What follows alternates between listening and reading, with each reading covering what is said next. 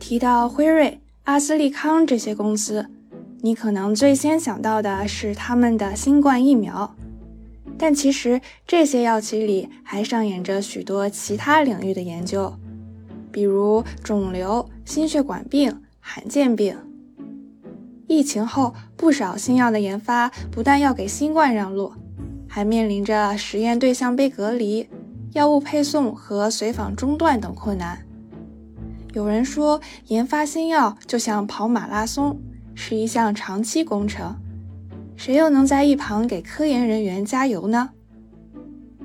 今天的嘉宾是来自阿斯利康的企业培训师 Serene，他将为我们讲述承载着万千期待的药企如何激发其研发团队的潜能，加速新药的诞生。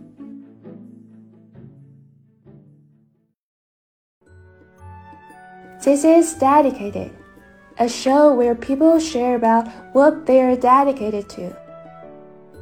It could be a career or a hobby.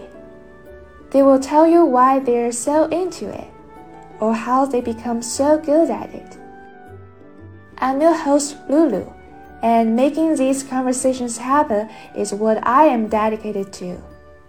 You can also tell me what you are dedicated to.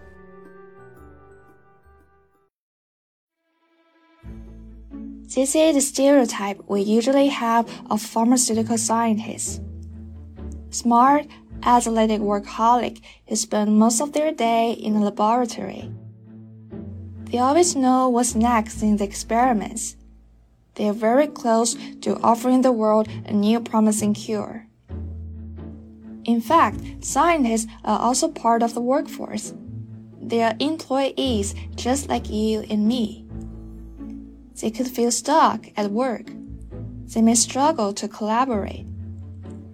Besides studying compounds and organisms, they also seek to advance their career and step into leadership. That is how the Learning and Development Department, aka L&D, comes into play. In a nutshell, scientists help us learn, and L&D help them learn. In this episode, we'll talk to Serene, a L&D director from AstraZeneca, a leading biopharmaceutical company.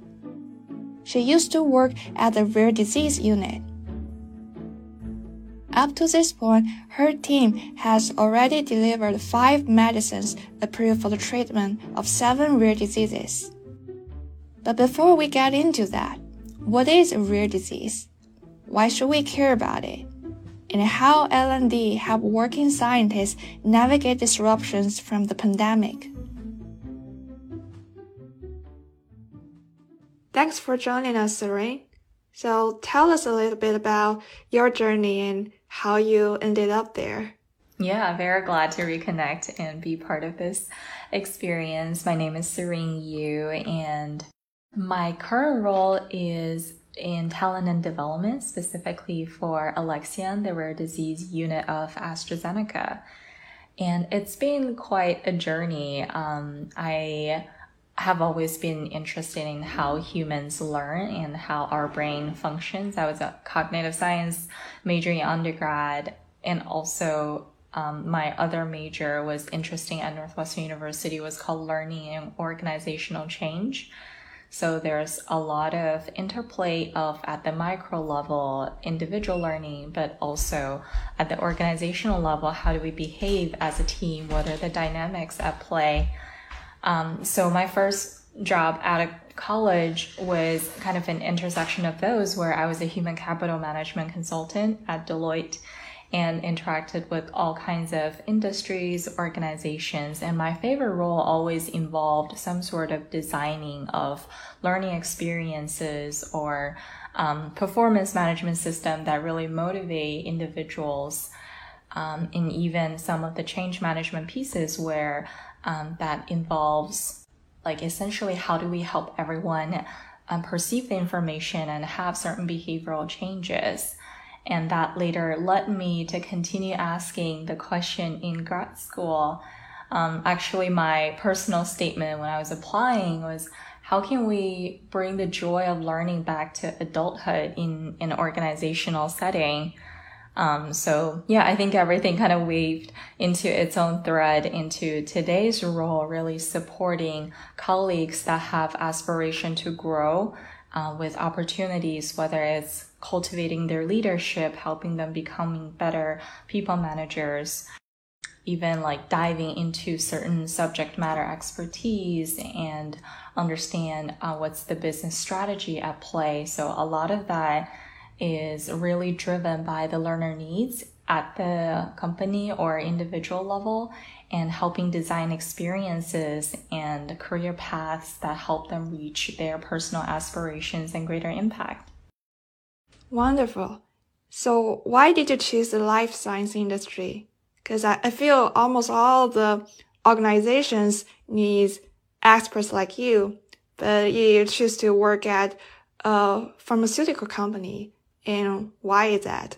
Yeah, it's kind of a serendipitous process. And I would say rather than I chose life sciences, it's more like life sciences chose me, um, partially out of being in Boston where biotech life sciences is the primary industry. I would say for a lot of the innovations and also big, big talent magnet. Um, so I was here um, at the Harvard Graduate School of Education during 2019 to 2020. And if you recall, that's right around the time my graduation went virtual, actually our last month in the graduate program was completely online. Everyone scattered and didn't know what we would enter into um, during the recruiting season, especially as COVID and a lot of hiring freezes were just happening. I pretty much, I mean, like coming into grad school, I told myself like consulting was a great experience out of school, but those three years, I'm really looking into like be either like being in the industry and really having more end to end impact rather than just handing something off to my clients. So kind of just really applied everywhere. A lot of um, education technology roles like my peers because that was the focus of the MAD program. Um, but also looked into some of the human resources aspects since that was the back my background during the first job. I also looked into startups uh, for like user experience research because that's a skill I really honed in um, during grad school. So after a lot of hearing, um, not hearing back, because like everywhere there's a hiring freeze and really challenging season for everyone around me. Um, I was fortunate enough to reconnect with a senior manager that I really enjoy working with while I was at Deloitte. And she was kind enough to connect me with this other person who was in Boston um, also a former Deloitte alum, and he actually had openings on his team, and that's my current company, Alexion. Um, this person no longer works here, but back then he was quite senior, I think a VP at the company, having a couple headcounts. And I feel like the growth in the industry never really stopped. Obviously, um, some of the vaccine research fueled the need, but um, still they were investing in developing people and looking into growing human capital as an asset. So yeah, really fortunate to land into the industry through some of the connections. And then later on, I realized like I could really fall in love with life sciences because there is this constant um, need for lifelong learning everyone really has motivation, whether it's to stay current with the latest technology, research methodology policies. There's really a big emphasis on continuous improvement and exploration, a sense of curiosity that I really appreciate um, among my colleagues. And I just love, like, obviously, it's kind of crazy. Like you enter into a conference room, everyone has a PhD and everything, but I feel there's still this like humbleness to learn from each other and to um, not only like pass on information, but to actively create knowledge through collaborations that I love about life sciences. Mm-hmm. So you joined Alexion and now it it is like part of the AstraZeneca. So is it still like functioning independently? Like, does your role change over this acquisition? Yeah. Yeah, that's a great question. And I would say, um, out of many life milestones that I experienced over the past um, two years, for example, I personally, I got married a month ago, etc. Mm. Being acquired on the, thank you, on the acquisition side is definitely a greater um, turbulence that we all lived through. I think as part of Alexion, just in terms of culture, in terms of communication style, simply the fact of growing from a 4,000 people company to a 70,000 people company, just like scattered from all over the world and having all these 7 a.m. meetings because we need to um, have knowledge transfer with UK colleagues. So definitely a lot of changes from a stakeholder perspective, from ways of working. And um, as you mentioned as well, like my role, we were a four people team really designing and delivering talent programs for every layer of the organization. Um, my role previously was focused on leadership capabilities, so I would organize a lot of quarterly learning forums for our top of the house leaders, really direct connection, um, getting inspiration from our executive committee, and then designing the quarterly themes and uh, whether it's hybrid, in person interactions to um, being part of a big organization comes with a wealth of resources. So we don't have to um, customize or create from scratch as much because there's so many programs they've already built in house in collaboration with whether it's Duke Executive Education, INSEAD, some of the really famous business schools. Um, so I would say over the past year, year or so, a lot of the harmonization, as we call it, the integration effort is centered around how do we draw from this wealth of resource to cater to the needs of our leaders without um, feeling it's just another generic leadership course, but listen to their needs and where the business is growing um, so yeah, I would say it's a little bit more of playing a translator interpreter role compared to like really rolling our, up our sleeves and creating a lot of things from scratch as it used to be. Mm-hmm. Yeah, I'm also curious, like how is like, for example, the rare disease unit structured at Alexion, at AstraZeneca, and are you creating those programs for all different kinds of job functions and roles?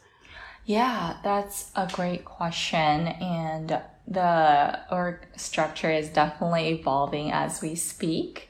So far, the model has been called autonomy with bridges, meaning we still maintained um, a, lot of independent operations and even our, like, for example, supplier system, who we contract with, our vendors, our legal review are still completely separate.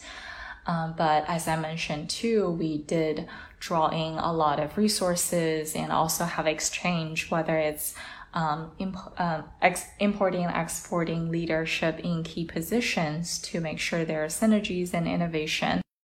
Yeah, from a structure perspective, so any pharmaceutical company that are in the commercial phase, meaning that they already have drugs that directly um, are like approved and have interaction with physicians and patients, usually there is a commercial arm, meaning the people who are educating our patients, people who are educating the physicians, um, and also the operation behind all of that with different healthcare systems.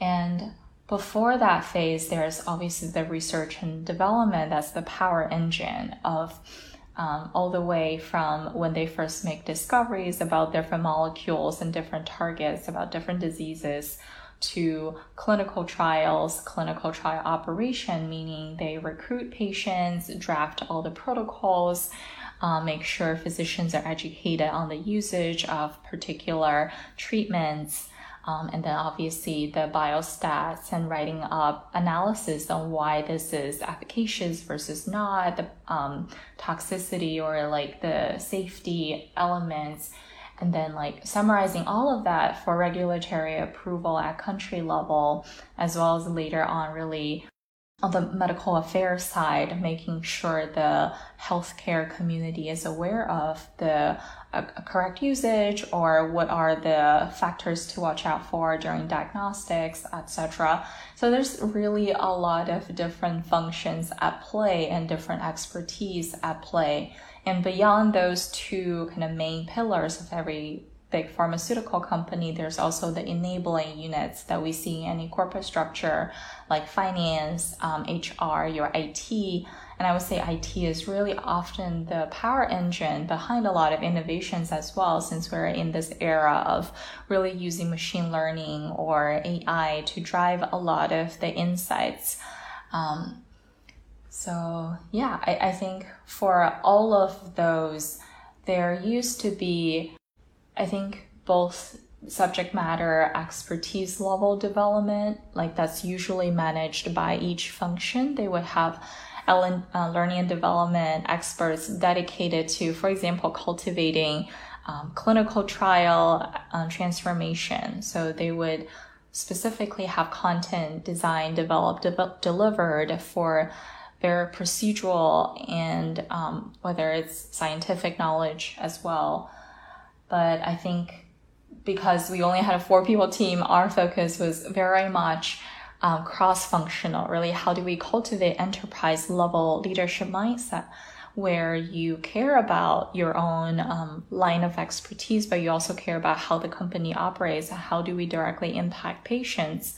How do we think about innovation, for example? Um, and also, how do you engage and motivate your team? Because a lot of our leaders um, they also go through this growth journey of from being um, you know the the top of their field in academia or in different medical fields to now leading a team and really understanding what are how do I navigate a difficult conversation? How do you deliver feedback? Um, how do you like navigate team dynamics for example? Yeah. So I think it's a combination of the strategic leadership and the leading people and engaging, motivating hearts and minds. Yeah, I, I used to think like most of the employees at uh, pharmaceutical companies are pharmacists, but they're just one part of that pipeline, right? Like drug development is just one component. You also need to go through all those regulations and also getting those medicine onto the market and then there will be many like um, business operations or other like kinds of work uh, needs to be involved in this whole process. So that's why it's important to creating an environment good for uh, like collaboration. Yeah, and that's where you can drive innovation. Yeah, absolutely. Um, I think something that I was surprised by in terms of this level cross functional collaboration, just to give you an example, is um, a recent capability that our organization developed was called combination, meaning um, not only do you have a drug, you have a device for the patients to self administer. Because in the past, um, like our treatment, people have to go into clinics maybe every other week, maybe every month for blood infusion. Um, but there's like recent innovation where, oh, maybe people can, you know, how like um, for insulin, like diabetes, people can self administer based on a subcutaneous injection where they have a needle and they inject themselves with insulin. There are also advancement even in rare disease where we're looking into these new modalities and but we didn't really have like manufacturing capability or like we didn't have knowledge in how do we make this combination works or how much fridge space do our patients need in order to store those medicine at home. So really a lot of end-to-end consideration in terms of patient experience and manufacturing and supply chain all of that is new because of an innovation that could essentially make their experience better Mm-hmm. I see. And could you give us an example of how those programs or forums you have created look like and how does they perform so far? Yeah, absolutely. Um, I think I'll give you two different examples. One is when we were building a lot of things in house, and it was also in the thick of COVID. Um, we identified a few pillars for really driving growth in the in the industry and the landscape we're in. And one of the topics identified by top leadership was how do we drive hybrid effectiveness? So even just with that theme initially i just assumed you know how do we collaborate effectively in a virtual plus in-person environment but when we really want to talk to different stakeholders different leaders uh, whether they are clinical program leaders, whether they are country presidents, as we call them, meaning they're the commercial head for different countries. And they really enlighten us with the fact that when we talk about hybrid effectiveness in pharma, it's it is internal interaction, but it's also how do we engage with government, for example, to go through all the regulatory reviews. It's how do we interact with physicians in the virtual environment when it used to be a lot of like lunch and learn type of events, but now it's a phone call or some of the virtual um, outreach. It's also how do we do like technology transfer with an external supplier while like two parties were not together in person. So really like open our eyes into like hybrid means so much more in a very cross-functional environment. So the design of that program ended up being we did have an Harvard Business School professor talk about uh, what are the team norms like how do you navigate um, like resetting your purpose, your ways of working, your communication method as a team, as a leader leading teams. So that's the internal collaboration fact but there are also inspiration we drew from the organizations. We asked for a couple project spotlights for leaders to discuss. These are the innovations they've met, they've made since beginning of COVID to really meet the needs of whether it's physician engagements, regulatory review, it's partnership transfer. Um, so the combination of those two was kind of the primary content and each of those leadership forum Usually we run for about two to three hours, would always have a 30 minute at least breakout component where they simply talk to peers. We call these learning pods. So you would have a group of around 10 leaders coming from different angles, different geographies, really discussing yeah, how am I applying the hybrid effectiveness in my daily role? And how can I contribute to the ongoing innovation and even take the lessons learned as we gradually change back to in person collaborations? So that was an example from the past and happy to share another one from um, kind of the new modality of really taking from AstraZeneca. Another good example of really learning and development or talent focus is around inclusion and diversity. So annually, when we do talent reviews and we, we re- review talent at an aggregate level, we would always report on key metrics. For example, what is the gender breakdown when it comes to VP and above um, senior leadership? And realizing there's still some journey to go to um, get to a new level of equity, we have some targeted leadership development program for our female leader population, especially at the director, senior director level, to help them get a bootleg on this journey to become the next generation of very senior leaders, but also to support each other as a network. So we have multiple um, women in leadership type program where it's a year long experience, a combination of um, self-paced learning about your own leadership style. For example, you get a 360 assessment. Um, so you get like very detailed feedback from your manager, peers, or your team members on what are the areas that are your strengths or what are areas you can watch out for.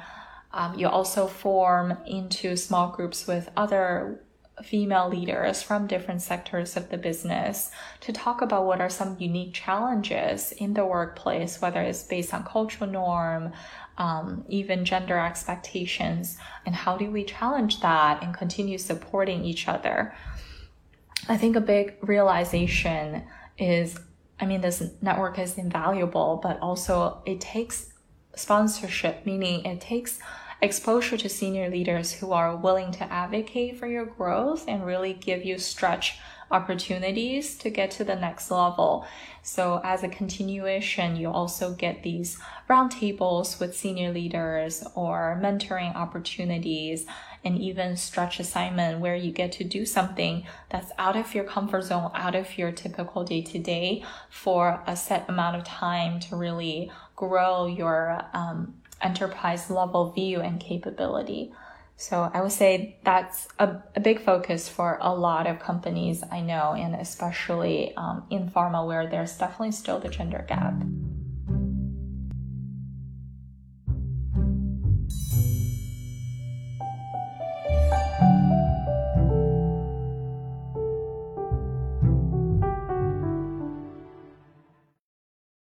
Also you mentioned you work at the rare disease unit at AstraZeneca. Mm-hmm. What, what is a rare disease? Cause I feel some people may not be very familiar with this notion. And also, do you feel you could relate more to the rare disease community after like working closely with professionals who specialize in those kinds of diseases? Yeah, that's a great question. And I'm definitely very passionate about um, rare disease in particular. So I would say that there, the definition in terms of the metric threshold varies by country, but I think usually it affects less than 5% of the world's population.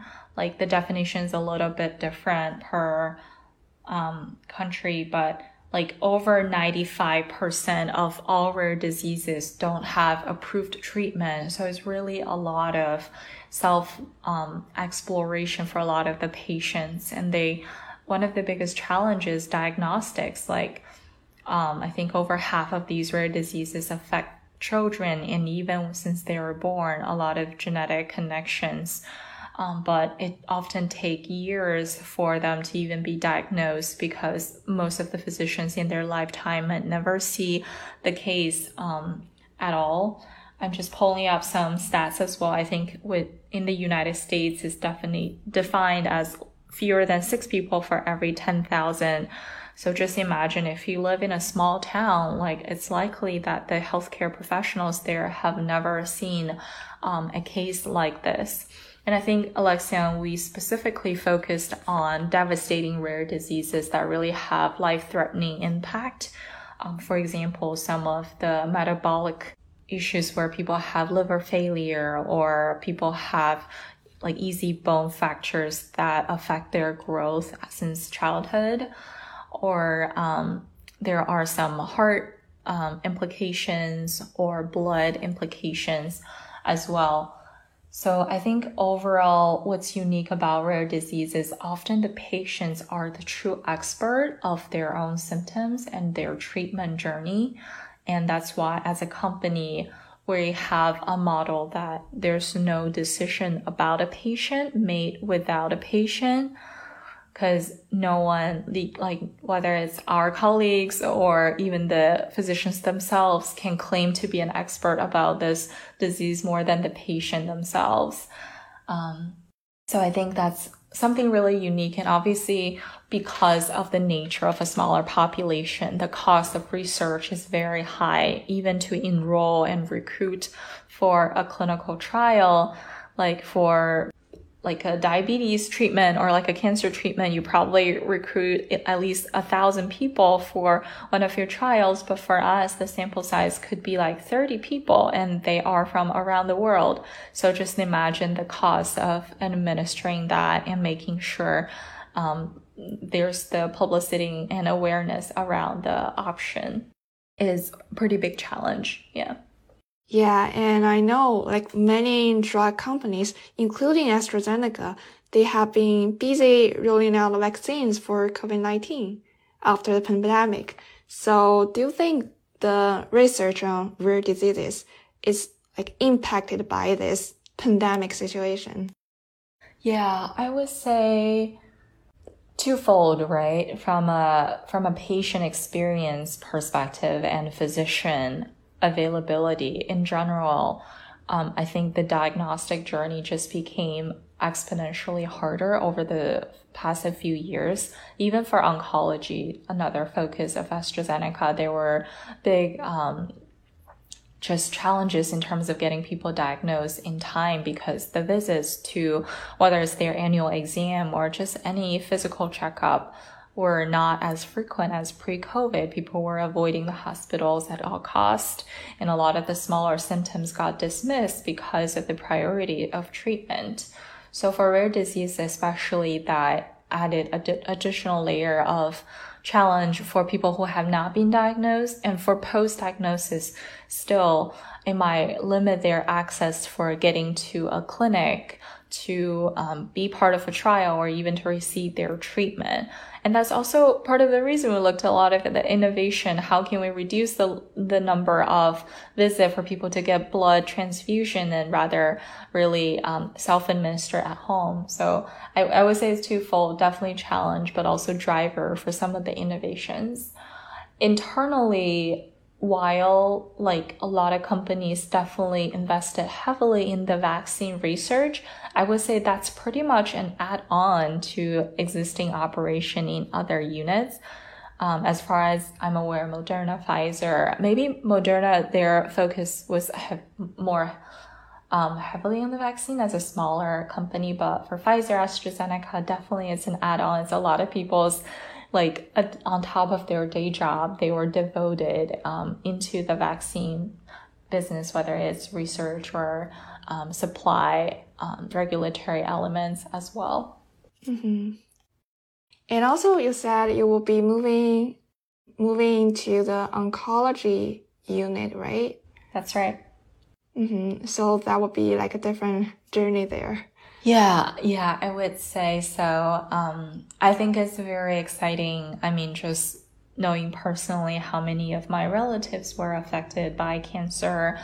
And um, I think it is a little different. We're at a very pivotal time where many cancers are no like are curable like they're no longer the terminal disease that we perceive them to be because of the amount of innovation happening, whether it's immuno-oncology, um, even precision medicine, like there are a lot of personalized design to treat certain types of cancer. So definitely excited to be at the forefront of innovation. But at the same time, I think both oncology and rare disease, there is an emotional element to it. Like we know they have devastating effect not only on the patients but also on the caregivers because often parents or um, caregivers have to give up their original day-to-day schedule in order to um, really support the patient and guide them through the treatment journey. So there's a like an emotional driver for a lot of these work to be accelerated, to be available to more patients around the world. Mm-hmm. Yeah, and getting back to the rare disease issue, so I read about some statistic. So right now, like one out of 15 people um, globally could be affected by rare disease because we're not only talking about patients themselves, we're also taking into consideration their family, their friends, their care caregivers or other health professional working with them. And, and also for, for cancer care, I think, yeah, more people will be affected by this. So yeah, no matter you're working on rare disease or cancer care, I think it's all like helping um, improving the quality of life of many people and also helping them live longer with their loved ones. Yeah, yeah, absolutely. I think it is pretty bold that one of our oncology ambition is to eventually eradicate cancer as a as the cause of death. So like thinking about that as a motivation for the day-to-day work we deliver. Yeah, and I think it's a really good point you call out like there is a slogan for our patient population saying, um, individually we're rare because it's like rare disease, but together we're strong. So I think it's always very touching every time we invite patients in um, to share their journey and the caregivers as well. And um, like for all of our work PowerPoints, for example, we would have a patient photo as the front cover, and a lot of them we know by name because they've been um, on the treatment or like on the journey and on the research effort with us for many, many years. So I think there is a special emotional tie. Um, and AstraZeneca at the same time has this huge focus on scientific advancement. So you'll see a lot of um, internal like training materials or even just external marketing materials having have a focus on scientific theme you'll see like structures of molecules um, things like that in the front page so really like having that like drive to advance science and innovation on a daily basis.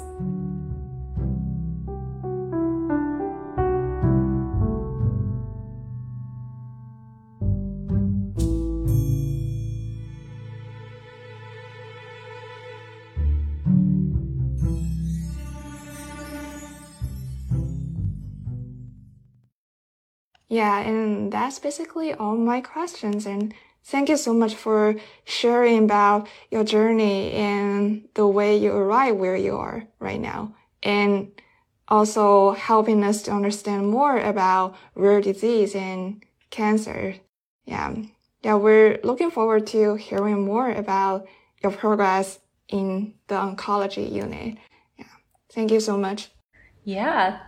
Of course, thank you. And as a talent person, I would just give one last plug for people to consider life sciences as a career choice. I feel it's kind of a closed door to a lot of people who didn't come from, a bio or chemistry or medical background, but honestly, a lot of the skill sets are shared we have a lot a ton of data scientists or um, bio like statisticians that didn't have this kind of clinical background before, but they're using similar level skill set to really advance um, innovations in the medical field. And obviously, myself, I didn't come from a scientific background at all, but still really loving the industry, loving the fact that I'm learning something new every day and that the ultimate motivation for everything we do is for patients, caregivers, and saving lives. So yeah, feel free to reach out if there's any questions and always will be an advocate for um, life sciences as well as continuous learning in the sector. Yeah, and also there are talent and development partners like Serene to help you learn and thrive in such a working environment. So thank you. Hey, thank you for listening. If you like our episodes, subscribe to Dedicated on Apple Podcasts, Spotify, or wherever you're listening right now. If you want to follow us on socials, you can find us at Dedicated FM on Twitter and Instagram. If you want to contact us, our email is dedicatedfm2022 at gmail.com. I hope you enjoy.